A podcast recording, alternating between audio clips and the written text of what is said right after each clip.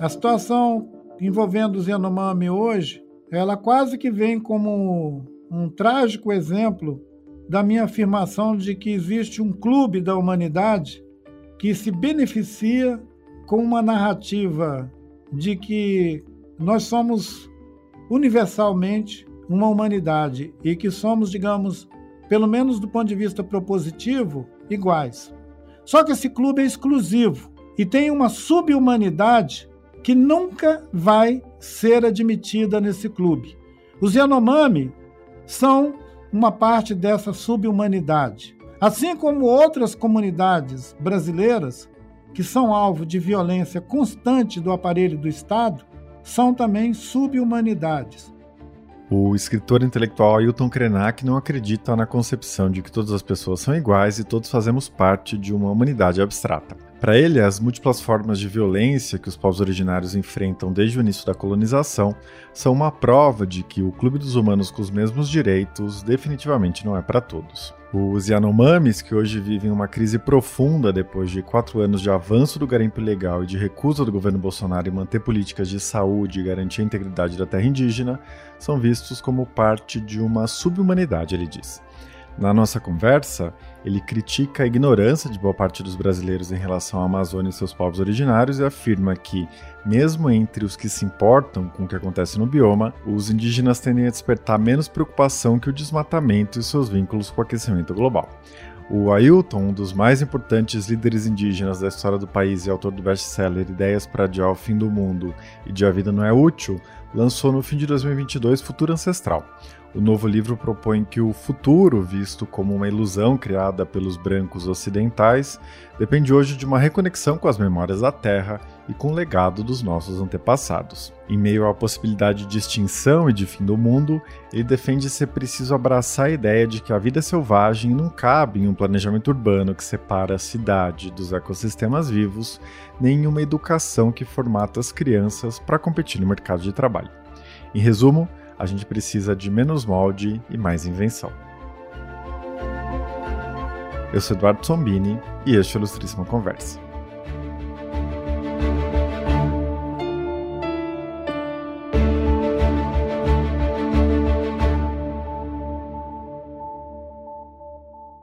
Ailton, seja muito bem-vindo ao Ilustríssima Conversa. É uma honra ter você aqui. Boa noite, obrigado, Eduardo. Bom, é, eu queria começar tratando da situação né, estarrecedora dos Yanomamis. É, na semana passada, uma reportagem né, do Sumaúma indicou que 570 crianças né, morreram de causas evitáveis ao longo do governo Bolsonaro. É, e no fim de semana, o presidente Lula teve na terra indígena, em Roraima, né, com uma comitiva de ministros. E finalmente, né, depois de tanto tempo, as imagens de crianças, de idosos desnutridos, muito doentes, gerou comoção. Né? Eu digo finalmente porque a tragédia humanitária dos Yanomamis não é uma grande novidade para quem acompanha o assunto. Né? É, as organizações indígenas estão denunciando há anos essa situação, a imprensa noticiou a explosão do número de garimpeiros na terra indígena, a exploração sexual de meninas e de mulheres, mulheres, etc. Né? E tudo isso era de conhecimento de alguma forma das autoridades em Boa Vista e em Brasília. É, eu queria te pedir, né, para tentar refletir um pouco sobre como a gente chegou a esse ponto, né? Porque parece que a gente está diante de um projeto de extermínio, pelo menos de um descaso muito consciente. E o que, que ele diz, né, do lugar dos povos originários na sociedade brasileira hoje? Essa situação atual envolvendo o povo Yanomami, ela nos remete a 40 anos atrás, quando a Cláudia Andujar registrou a tentativa de abertura da perimetral norte, atravessando o território Yanomami em direção à Venezuela, no regime militar, e que causou um dano irreparável à população Yanomami, que há 40 anos atrás estava, é, digamos, na sua situação muito mais própria dentro da floresta e que aquela parte do território que as obras de engenharia alcançou, eles conseguiram causar um dano terrível à vida do povo Yanomami, irreparável. E nós voltamos a, visitar, a revisitar aquele mesmo cenário de guerra e destruição como já foi reportado, inclusive, pelo diretor da CESAI, que é um indígena e que teve um olhar muito especial sobre aquele quadro, porque ele pôde entrar apoiado pela equipe do governo que foi agora a Terra Yanomami. E o Weibe, ele se, se referiu àquela situação como uma situação de guerra. Não é exagero, é apavorante, mesmo para quem acompanhou nos últimos 20, 30 anos as constantes denúncias sobre a invasão garimpeira da terra Yanomami, o fato de nos últimos, digamos, seis, oito anos, esse número ter é, explodido dessa maneira e terem praticamente dominado a maioria dos núcleos Yanomami dentro da floresta. Quer dizer, algumas poucas aldeias ficaram fora da rota de destruição do garimpo. A grande maioria das aldeias Yanomami, elas ficaram confinadas em espaços dominados pelo garimpo. Já foi mais de uma vez descrito por diferentes palavras e, e denúncias que os garimpeiros propositalmente isolaram as aldeias, mesmo aquelas que eles não destruíram, eles isolaram com a atividade garimpeira ao redor, espantando a caça envenenando as águas, impedindo é, o suprimento aos Yanomami, inclusive através do cerco às equipes de saúde. Além da grave denúncia de que os próprios profissionais é, engajados na equipe de saúde que deveria percorrer essas aldeias tinham sido cooptados pelo garimpo e estavam fornecendo suprimentos que deveriam ser destinado aos Yanomami para os garimpeiros, como foi, por exemplo, o caso é, de medicamentos que era para ser entregue nos postos de atendimento aos Yanomami e que foram desviados para assentamentos garimpeiros, né, para as bases do garimpo.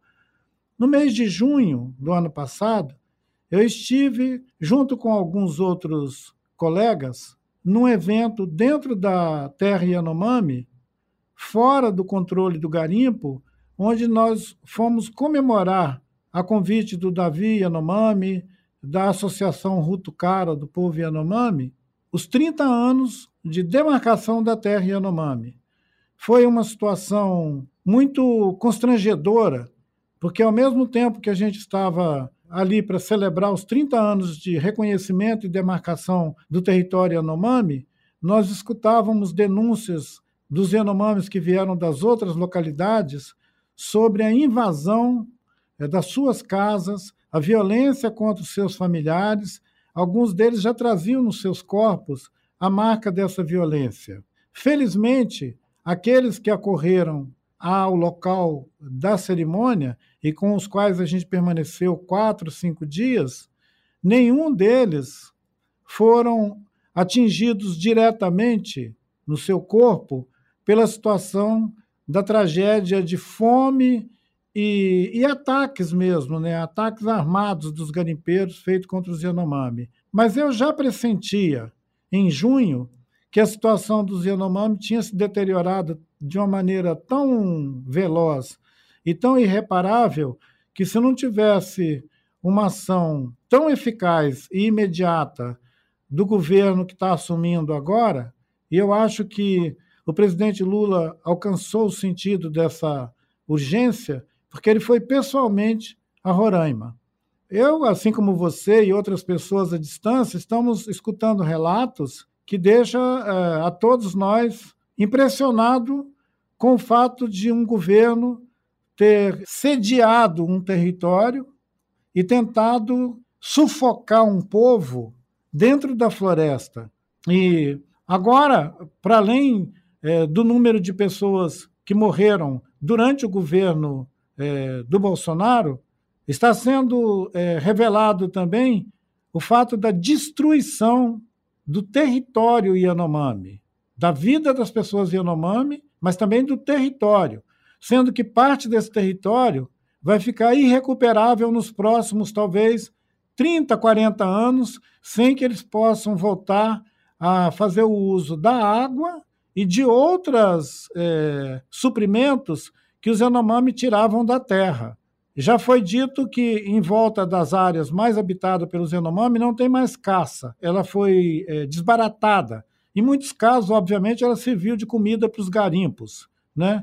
mas também elas fugiram, porque a fauna não vai ficar num lugar é, o tempo inteiro sujo, é, com fedor de diesel, de gasolina, de querosene, com disparo de armas, com um cenário de guerra, como já foi mencionado. Os animais selvagens, os animais de dentro da floresta, eles é, sabem habitar o lugar da floresta limpo, assim como os Yanomami. É, se isso está revelado no corpo dos Yanomami com, com tamanha tragédia, imagina na ecologia daquele território. Já foi dito por um especialista que fala no filme do Bodansky, fala no filme que compara a situação atual da Amazônia com o uso do mercúrio ao evento de Minamata, foi um especialista que disse que o mercúrio pode ficar até 100 anos contaminando uma bacia. Então, quer dizer, a vegetação, os peixes e a água que correm naquelas áreas de garimpo, elas são impróprias para o uso nos próximos, no mínimo, 30 anos. Se não houver uma ação intensa do governo para isolar, inclusive, essas áreas, criando uma espécie de Chernobyl onde as pessoas vão ter que ficar numa zona fantasma, onde não pode ter gente, os Yanomami podem continuar sendo contaminados por mercúrio. Isso é uma imagem terrível. Quer dizer, mesmo depois que a gente tirar os garimpeiros, se conseguirmos tirar todos esses miseráveis desses garimpeiros de dentro daquele território, se ele fosse isolado imaginariamente, ainda ia restar uma bomba relógio lá dentro que é a contaminação por mercúrio de todos os cursos d'água no entorno das habitações dos Yanomami, sendo que alguns desses lugares já foram abandonados pelas famílias Yanomami. Eles vão ter que ser orientados a não voltar a esses sítios daqui a 10, 20, 30 anos, depois que os garimpeiros tiverem sido retirados de lá. Isso é uma tragédia. Isso é uma tragédia porque é, seria como você visitar um lugar onde houve guerras e aquelas minas ficaram enterradas no chão para continuar matando depois da guerra. Com certeza. É, Ailton, você falou agora né, dessa tragédia que se repete, a gente sabe é, dessa ânsia do garimpo ilegal, das condições que eles encontraram no governo Bolsonaro, né, de um apoio tácito ou explícito ao garimpo, mas o que chama atenção também é essa aparente indiferença com a situação humanitária dos Yanomamis, né? Porque esses relatos, de alguma maneira, eles circularam, não com intensidade desde a semana passada, mas existiam indicações já, né, do que estava acontecendo lá. É, e parece que esse tipo de imagem, esse tipo de relato não gera é, indignação, comoção, movimento da sociedade civil, etc. Né? É, você concorda com isso e você atribui isso a quê? Né? É, a gente pode pensar que isso é um resultado da, daquela ideia colonial né, de que os indígenas são matáveis, né, de que são é, sujeitos inferiores, né, que sempre viveram na precariedade, etc. Então eles não têm os mesmos direitos que os brancos. É uma persistência dessa lógica perversa? Muito provavelmente na na consciência, digamos assim, dos brasileiros que vivem no Sudeste, que são formadores de opinião, que têm os meios de comunicação em mãos e que são capazes de promover campanhas, por exemplo, a campanha da emergência climática ou a questão da Amazônia, os Yanomami não representam a mesma, digamos, urgência que qualquer outra questão Sendo que o mais grave disso é que, para a maioria dessa parte da população brasileira, nem a Amazônia existe. Essa novidade de uma parte dos brasileiros, que eu imagino que não seja mais do que uns 30%, estejam sendo mobilizados a partir das trágicas imagens de destruição do território e da vida Yanomami, ele está, na verdade, sendo puxado pela ideia da emergência amazônica. É como se os Yanomami agora irrompessem de um cenário novo para esses 20, 30% de brasileiros que estão interessados na questão climática e que percebem o Yanomami como parte desse conjunto de sentidos. Quer dizer, o resto de todos os brasileiros, eles não sabem sequer que existe a Amazônia, Eduardo. Uhum. Eu não tenho visto muita, muitas pesquisas recentes sobre a ideia de Amazônia, mas eu fico imaginando que uma pesquisa bem feita, perguntando para os brasileiros em desigualdades de condição, desde uma pessoa que vive numa favela no Rio de Janeiro, ou na periferia de São Paulo, ou em alguma outra região do Sudeste, perguntando para ele o que é a Amazônia para você. Eu fico imaginando que nós íamos ter um quadro que ia revelar para a gente de que a maioria dessas pessoas sequer sabe onde é a Amazônia. Eles podem se referir a essa região do país como o norte. Ah, fulano veio do norte. Ah, fulano é do norte. Ou aconteceu alguma coisa no norte. Então é uma, aliena, uma alienação da cidadania tão grande que parece que não é especial do Brasil também, porque eu já ouvi que mesmo num país aparentemente privilegiado de informação como os Estados Unidos, a maioria dos americanos não conhece nem o seu próprio território. Então parece que essa alienação, essa espécie de abismo cognitivo, ele é impresso no DNA dessa gente colonizada, dessa gente estúpida, como diz a canção do Gilberto Gil. Gente estúpida, oh, oh, oh. oh. Faz questão, não consegue oh, oh, oh. enfrentar o tubarão. Quero ouvir!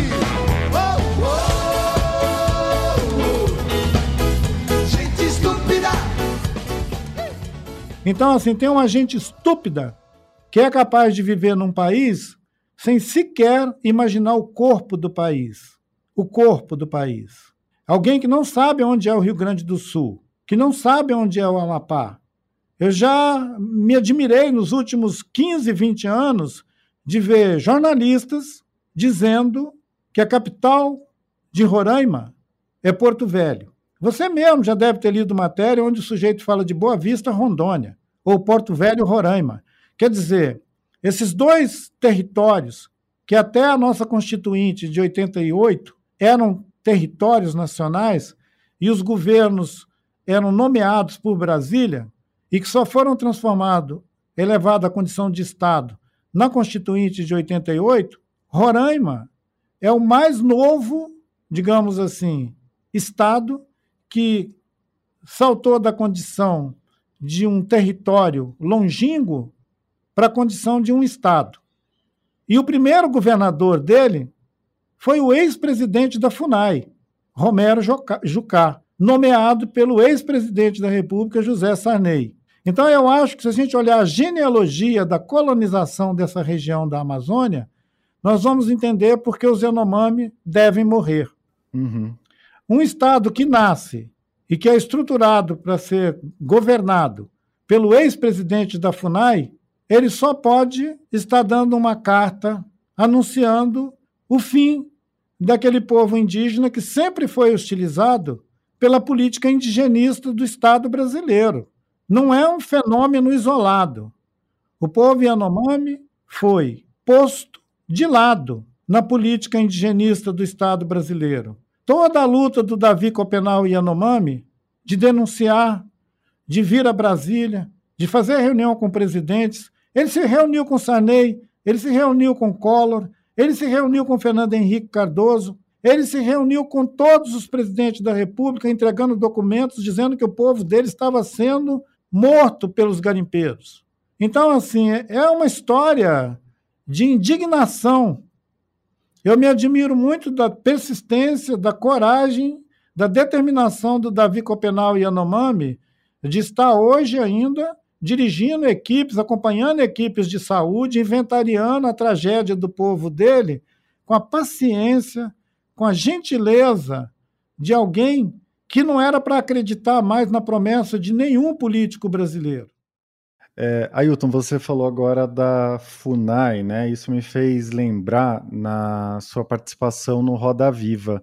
Você diz que a FUNAI é uma agência colonial, né, como você reforçou agora, é, nos mesmos moldes daqueles organismos que os europeus criaram, né, para reprimir os povos originários na época da partilha da África, e que isso mostra que os indígenas sempre foram vistos, né, pelo Estado como um problema administrativo, como tantos outros, e não como povos com direito à autodeterminação, né. É, e aí nessa nessa resposta no Roda Viva você disse, né, que no lugar da Funai é, a gente deveria pensar num Itamaraty para dentro, digamos, né? uma forma é, do Estado se relacionar com as nações indígenas brasileiras por meio da diplomacia, como ele faz com outros países. Né? É, eu queria que você explicasse um pouco esse raciocínio, né? E se esse seu diagnóstico continua igual, mesmo com a nomeação é, da Joênia Wapichana na presidência da FUNAI agora, né, no guarda-chuva do Ministério dos Povos Indígenas, é, comandado pela Sônia Guajajara, a primeira indígena a assumir o comando de um ministério.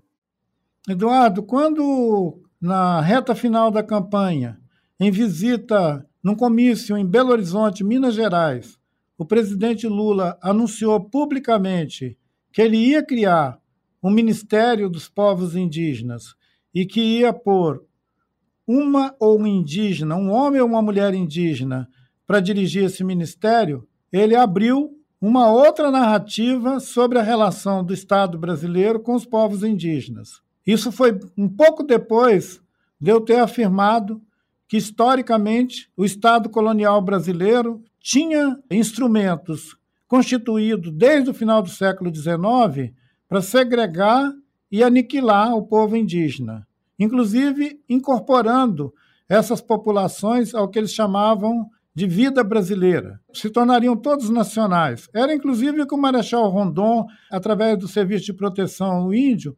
propugnava, que um dia todos seriam brasileiros. Ora, essa ideia ela é persistente.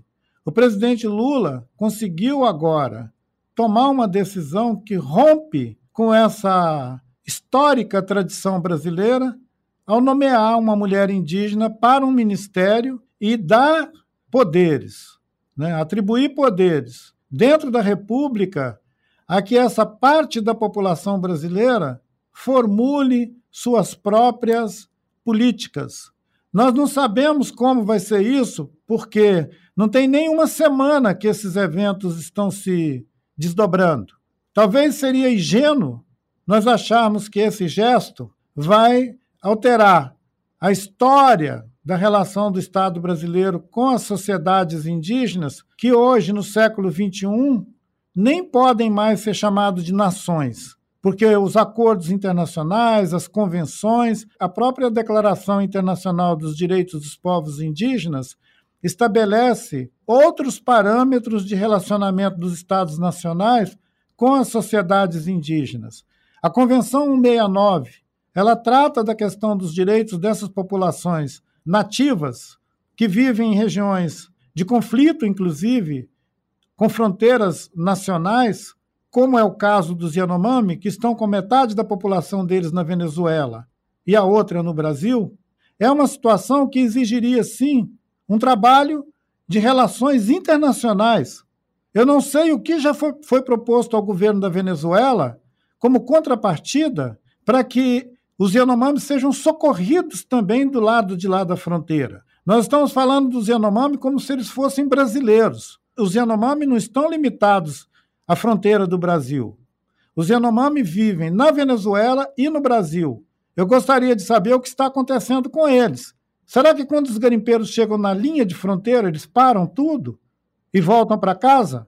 Então, tem questões que não estão ainda esclarecidas para mim. Eu me lembro que a última vez que eu conversei com o Davi sobre essa situação, ele me disse que a terra Yanomami estava toda invadida por garimpeiros. E quando ele fala isso, ele não está falando só dos parentes Yanomami que vivem dentro da fronteira do Brasil. Seria interessante verificar isso. Eu acho que continua sendo uma questão de relações internacionais, sim. Mesmo com o Ministério novo, mesmo com a FUNAI, com nova orientação definida pelo presidente Lula, seria importante também que a questão dos povos indígenas que vivem em fronteira, como aqueles que estão ali na fronteira com a Colômbia, onde foram alvo de violência o, Bruno e o jornalista inglês, o Dom Phillips. O Dom Phillips. Então, ali é uma fronteira. Uhum. É uma fronteira tão conflagrada quanto a fronteira do Brasil com a Venezuela e outras regiões de fronteira norte da Amazônia. Nós estamos todos agora apavorados com o que está acontecendo em cima da vida do Zenomami. Mas era muito importante que a gente fosse capaz de olhar o que está acontecendo naquela fronteira norte da Amazônia, naquela região que confronta com a Colômbia, a Venezuela. Como que esses povos indígenas estão ali? Com o Peru, eu sei que o povo que vive na fronteira do Brasil com o Peru, de vez em quando também sofre ataques de madeireiras e de outros tipos de, de invasores. Nós temos uma fronteira invadida. É, é importante uhum. aproveitar que o radar está sobre aquela região e que a gente pergunte quem é que está olhando aquela fronteira. São fronteiras ignoradas. E se a vida das pessoas ali é, cai nesse esquecimento, os garimpeiros se sentem à vontade para matar, destruir, botar fogo, aterrorizar. E foi isso que eles fizeram com os Yanomami. Uhum, sem dúvida. Ailton, eu queria passar né, para uma questão que você discute no livro, que acho que tem bastante a ver com o que a gente já falou aqui, né? Que é uma, uma crítica que você faz ao conceito de humanidade, né? Você recusa essa ideia de um ser humano universal, transcendente, né? É, e faz uma defesa desses sujeitos coletivos, né? É, localizados, enraizados, né? Em lugares específicos que às vezes ultrapassam as fronteiras nacionais, né? É, com visões de mundo também particulares, com línguas é, particulares, etc. É, enfim, você faz um grande elogio à diferença e à multiplicidade né, de formas de existir no mundo é, na direção contrária de uma universalidade abstrata, né? É, eu queria que você falasse um pouco sobre isso, né? Por que, que você considera que essa ideia de que todos os humanos são iguais causa tantos danos, né? Quase irreparáveis? A, a situação envolvendo os hoje ela quase que vem como um trágico exemplo da minha afirmação de que existe um clube da humanidade que se beneficia com uma narrativa de que nós somos universalmente uma humanidade e que somos, digamos, pelo menos do ponto de vista propositivo, iguais. Eu entendo perfeitamente a lógica ocidental que potencializa uma ideia de uma humanidade igual como um recurso para projetar meios de promover essa igualdade.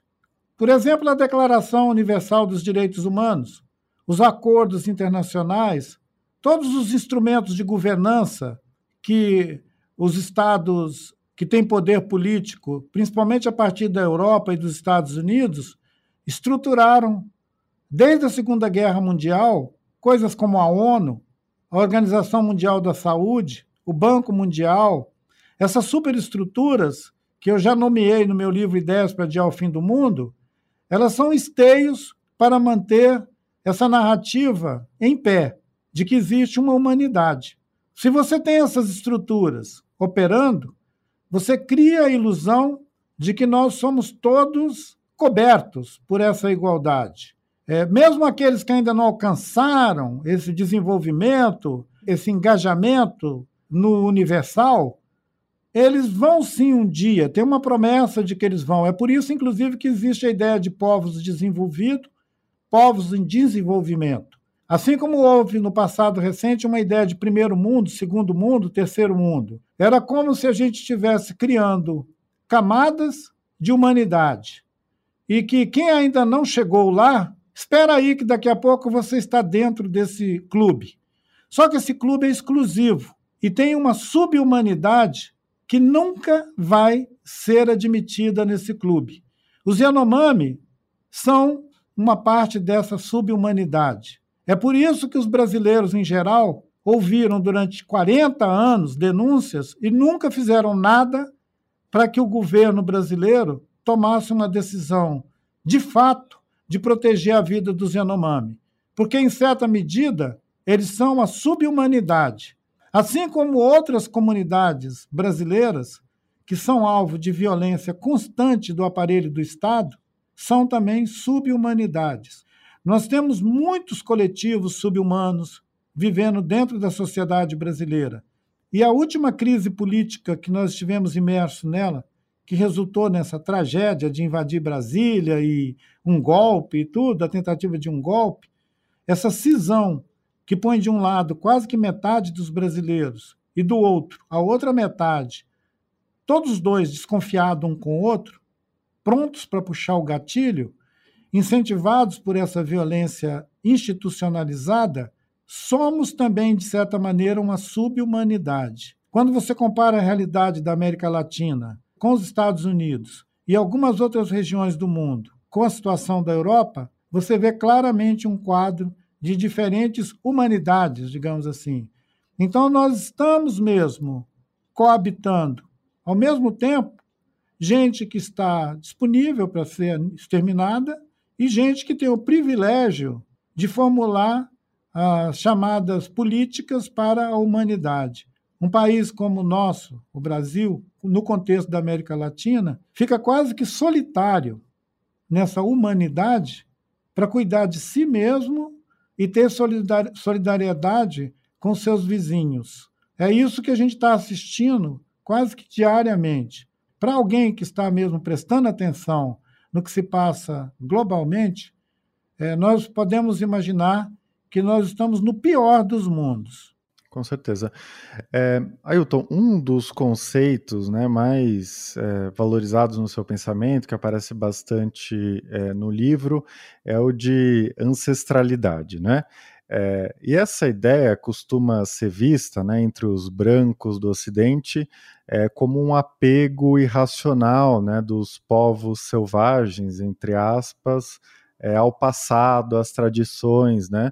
Uma recusa a uma atitude cosmopolita, moderna, voltada para o futuro, né? Que é o que é valorizado, né? Então eu queria te perguntar, né? Se o futuro é ancestral, né? Como você diz, como você leva ao título do seu livro, é, e os brancos costumam desprezar né, essa ideia de ancestralidade, é, o que, que isso significa? Né? Significa que os brancos estão fadados a viver presos a um futuro irrealizável? Alguma coisa diferente?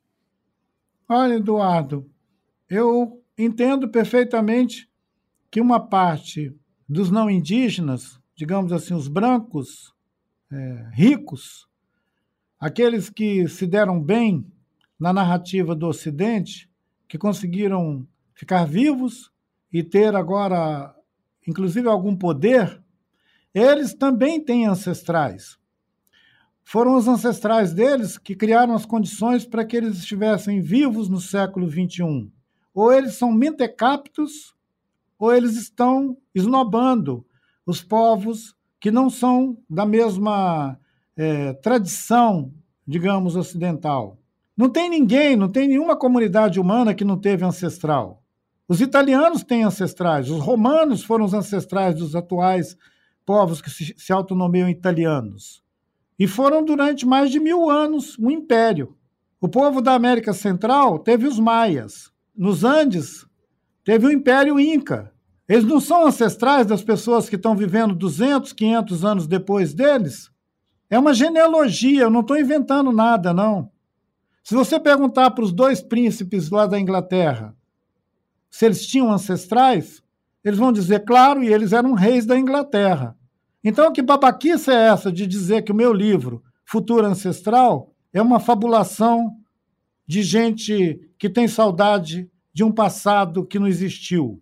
É muito fácil a gente atacar quem tem uma compreensão é, inovadora sobre o fato da gente estar se constituindo numa, numa sociedade, no sentido de comunidade global no planeta, no fim da sua narrativa de uma narrativa que está exausta.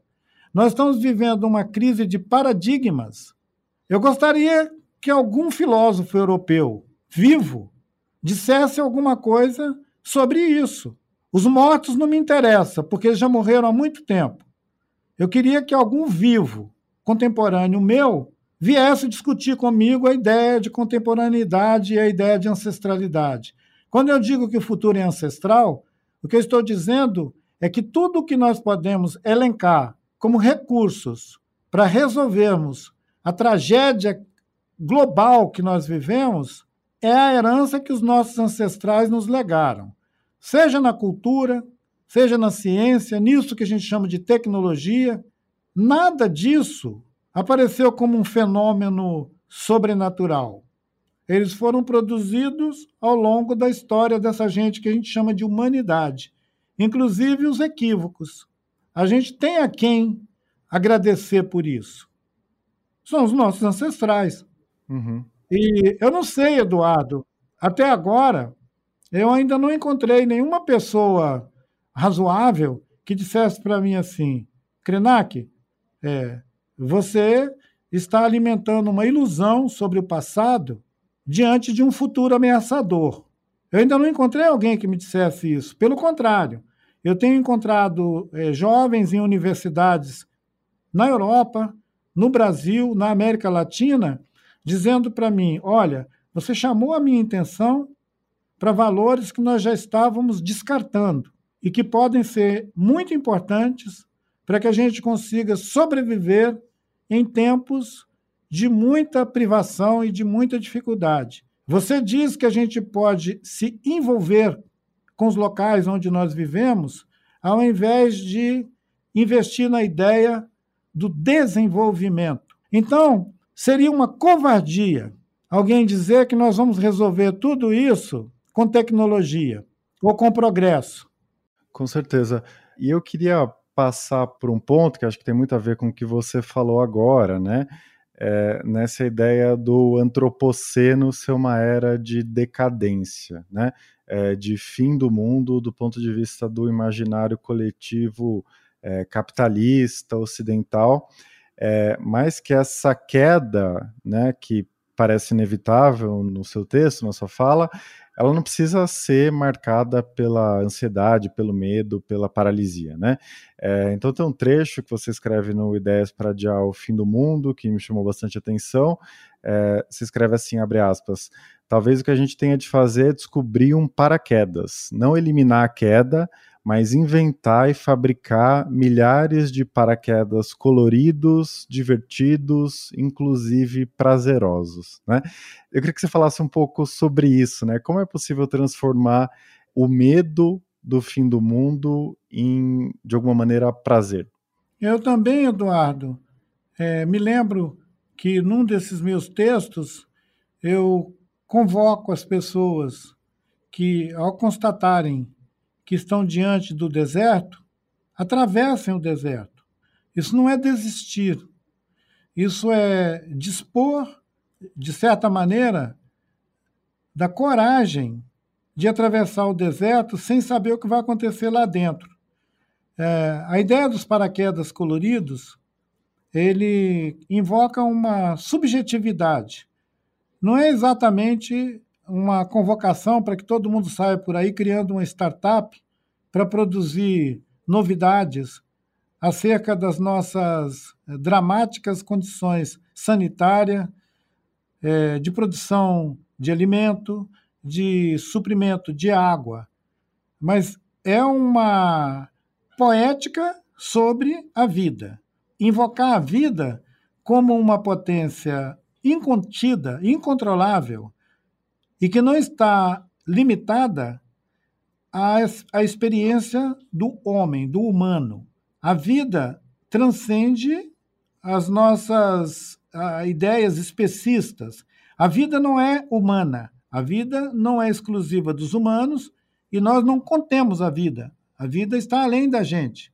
Então, é, se todos nós desaparecermos como espécie humana, a vida continua, a vida segue. E a vida segue em outros organismos, inclusive em organismos que não são presentes agora, aqui no nosso, nosso dispor, digamos assim. Vão ser mudanças, metamorfoses, transformações que o próprio planeta pode produzir, onde o humano não está mais incluído. Paraquedas coloridos é abrir para uma observação sobre a vida extra-humana, a vida nos outros organismos não humanos. O antropoceno, ele deixou escancarada a inviabilidade do projeto Sapiens. Esse coisa do Sapiens que nunca para de progredir, que ele está sempre se reproduzindo, se reproduzindo tanto do ponto de vista biológico, quanto do ponto de vista da sua ambição de criar mundos. Se a gente comer o planeta Terra, nós vamos colonizar Marte. Alguns sujeitos andam propondo esse tipo de coisa. Andam vendendo, inclusive, projetos de colonização do espaço. Ora, eles não estão impedidos de propor essas ideias malucas. Eu proponho paraquedas coloridos. Ailton, para a gente encerrar, né, eu queria retomar essa tragédia humanitária dos Yanomamis que a gente é, mencionou antes, que você falou sobre antes, é, e lembrar de uma passagem né, do, do seu livro, inspirada no Antônio Bispo dos Santos, né, que você defende que não pode existir conciliação no Brasil é, se a gente não reconhecer a brutalidade né, que os povos indígenas e outros grupos marginalizados né, sofreram ao longo da história, é, ou seja, a gente precisa recusar o coro, né? De para a gente se entender como nação, vamos todos fazer de conta que não houve genocídio, né? Você escreve é isso especificamente. O mesmo raciocínio vale para os dias de hoje? A gente precisa pensar dessa mesma forma em 2023? Parece que cada dia nos exige pensar além, né? Pensar além daquilo que a gente já foi capaz de alcançar como compreensão dessa complexidade toda que nós estamos metido. Ninguém pode falar de uma perspectiva única. Tem gente que pensa todo tipo de saída e de solução. Alguns, inclusive, pensam numa solução final para os outros, que é o extermínio. Isso não deixa de ser uma saída. Teve gente pensando isso até outro dia aqui. E nós chegamos a configurar um dilema de você ter a metade da população achando que podia desaparecer com a outra. Quer dizer, se tivesse uma mágica para fazer e a outra desaparecer, muita gente teria feito isso sem pensar. Felizmente, essa mágica não existe. Ela implica um tipo de disputa que está o tempo inteiro sendo reatualizada, o tempo inteiro. O que eu acredito é que a própria ideia de nação, a ideia de que nós somos um país, uma nação, ela precisava ser discutida em outros termos. Os Estados Unidos, que difundiram muito essa ideia do nascimento de uma nação, a fortaleza de uma nação, e como se fosse natural que ela se constituísse numa coisa tão poderosa que influenciasse o mundo inteiro. Essa é a narrativa norte-americana. Eles estão fraturados. Eles não estão conseguindo governar sequer a eles mesmos. Eles tiveram que se retirar das colônias deles, onde estavam sentando míssil em cima de todo mundo.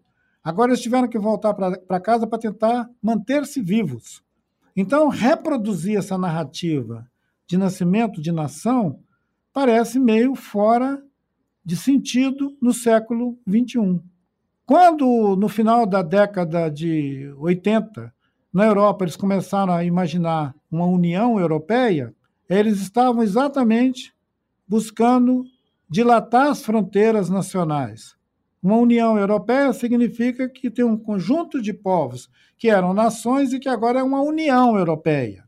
Ainda bem que, de novo, aqui no Brasil, voltou a se imaginar uma possibilidade de países da América do Sul, de países da América Latina, transpor a ideia limitada de fronteiras e pensar a governança e a gestão desses territórios e desses recursos compartilhada. Na América Andina, nos Andes, já se discute há muito tempo o novo constitucionalismo latino-americano onde definitivamente a ideia dos estados coloniais já perdeu muita força. A plurinacionalidade é a narrativa que se imprime desde o Equador até o Chile e a Argentina. O Brasil ainda estava atrasado nesse debate e ficou muito retrógrado. Tomara que agora o Brasil consiga, pelo menos, alcançar o debate sobre o pluralismo, sobre a necessidade de repensar esses estados coloniais que foram implantados aqui. E a ideia de ah, uma nação, eu acho que cada vez mais as novas gerações vão botar isso em questão. Uhum. Isso é uma ideia ultrapassada pela realidade ecológica do planeta, porque se não fosse assim, a Europa não estava preocupada com a conservação da Amazônia. Eu sei que tem gente que fala, ah, os europeus não têm que dar opinião sobre a Amazônia.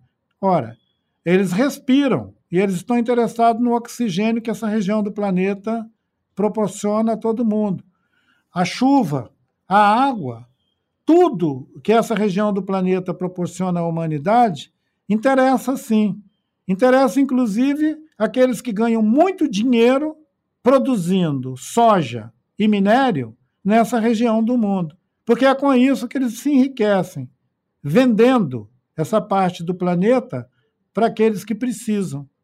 Então, tem que rever essa história, como diria, essa história fabulosa de que nações são independentes, são soberanas e que têm fronteiras. Isso é uma história do século XIX. Uhum, perfeito.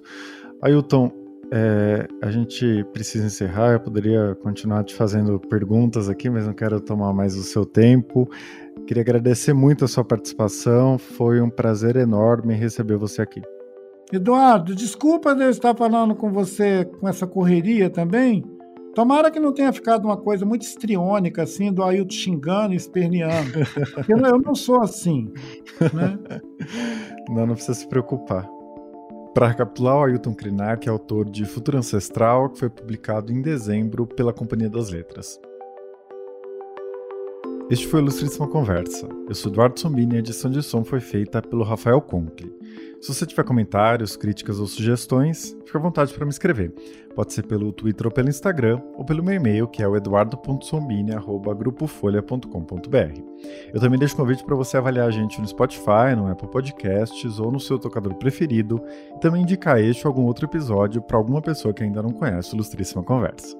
A gente se vê daqui a 15 dias. Até lá!